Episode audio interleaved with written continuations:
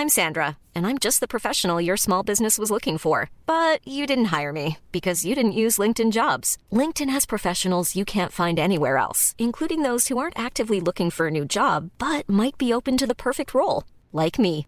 In a given month, over 70% of LinkedIn users don't visit other leading job sites. So if you're not looking on LinkedIn, you'll miss out on great candidates like Sandra. Start hiring professionals like a professional. Post your free job on linkedin.com/people today. Ahora sí, Dulce, ¿cómo has estado? Muy bien, Javier, muchas gracias por la invitación. ¿Qué tal tú? Pues mira, este, más bien cuéntame tú, ¿qué pasa en Wuhan? Pero también qué pasará. ¿Sabes qué acabo de leer? Que dicen que entró a México una, bueno, o más que entró a México, en México hay un, unos camarones y no sé qué, también traían coronavirus, en fin. A ver, este, no quisiera yo ser alarmista, pero echémonos a andar mejor con lo que tienes de Wuhan, si no te importa, Dulce. Pues mira, estamos viviendo tiempos difíciles y nuestras investigaciones dan cuenta de ello. Hace tan solo unos días, en el marco del Día de Derechos Animales, volvimos a sacar a la luz imágenes de mercados de animales, en esta ocasión de perros y gatos en Asia. Y bueno, eh, nos lleva nuevamente a replantearnos la, la- el trato que estamos haciendo a los animales.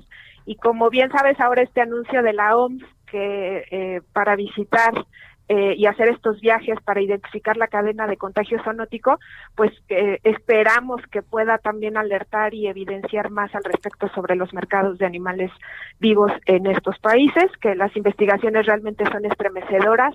Quien pueda eh, verlas en mercados húmedos de Igualdad Animal México, eh, pues hay que informarnos al respecto. A ver, mira, debo de precisar lo que hace un momento te dije, pero es importantísima tu opinión, como puedes imaginar, Dulce.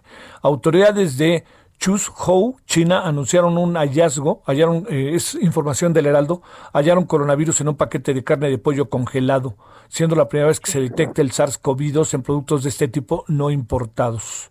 ¿Qué pasa ahí? Sí, eh, eh, pues bueno, sabemos que las enfermedades zoonóticas son eh, tres de cada cuatro enfermedades son de- de- infecciosas son de origen zoonótico, Javier, y eso pues justamente también nos lleva y nos va a voltear a ver a la ganadería industrial el confinamiento de estos animales las que los tienen, pues definitivamente vamos a ver estos brotes zoonóticos de forma constante, lo hemos visto con la gripe aviar, con el SARS, con el MERS, entonces es, es simplemente la, las consecuencias que, que estamos viviendo hoy en día por la forma en la que estamos explotando a los animales.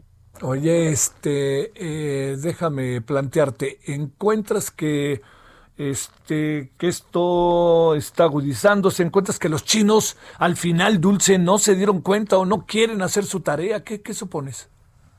No, no solo son los chinos, Javier, debemos eh, Sí, verlo a nivel claro, claro. global. Es una, eh, desde Igualdad Animal reconocemos los contextos sociales y culturales, pero es algo que está sucediendo a nivel global. En México, m- m- 1.800 millones de animales se matan al año y son animales que permanecen en extremo confinamiento en jaulas dentro de la ganadería industrial, por ejemplo.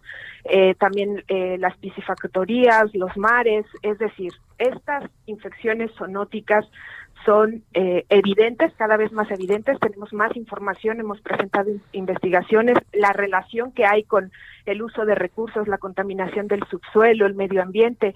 Eh, no sé si has podido observar, Igualdad Animal también presentó este año la primera investigación con drones, donde mostramos eh, los purines y cómo estos purines atraviesan el subsuelo, contaminando las aguas y, y la- los lugares aledaños y de, y de las sociedad que vive eh, a los alrededores. Entonces, sí hay conexiones, hay una conexión directa con la forma en la que estamos consumiendo los recursos y sobre todo a los animales. ¿Qué pasa en México mientras sucede en China todo eso? ¿Tienes información, Dulce? Sí.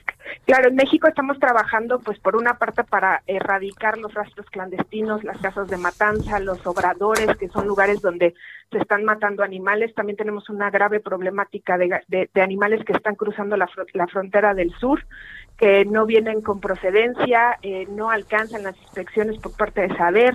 Entonces, estamos trabajando por primero erradicar este tipo de rastros, asegurar que se cumplan las normas de sanidad y de bienestar animal, y al mismo tiempo estamos presentando, impulsando iniciativas que nos permitan eh, por ejemplo, prohibir la venta de animales vivos, que Sí, sí, animales sí. silvestres estén mezclados con animales domésticos y bueno, estamos hoy se aprobó justamente un reglamento de una calpan que da muestra de ello y pues seguimos trabajando. La situación en México es alarmante también. Bueno, oye, este, así en breve, eh, ¿hay animales con coronavirus o no? ¿Lo ha, lo ha negado la autoridad?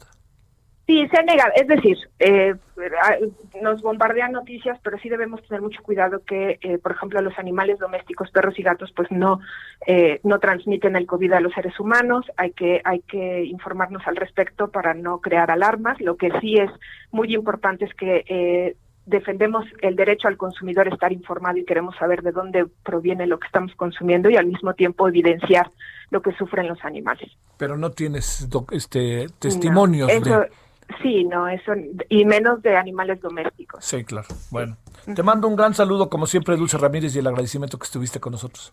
Igualmente, Javier, saludos a tu auditorio y muchísimas gracias.